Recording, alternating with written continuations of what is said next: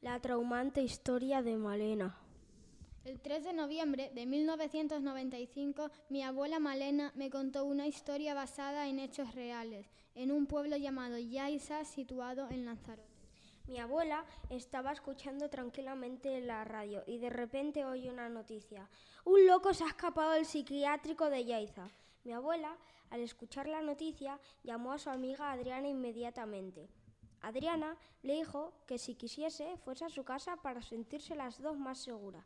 Mi abuela, convencida de lo que decía, le dijo que vale.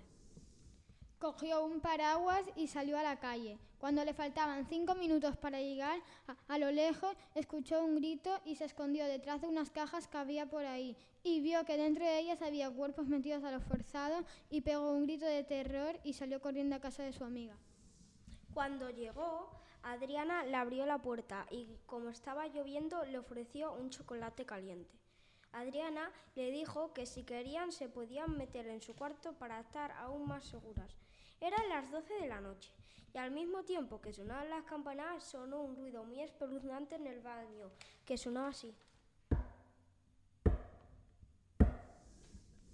Malena fue a mirar y lo único que vio fue el grifo encendido. Ya en la habitación, a punto de dormirse, Adriana le dijo que tenía un perro debajo de la cama que cuando le lamía todo iba bien. Adriana, para comprobarlo, puso la mano y el perro la lamió.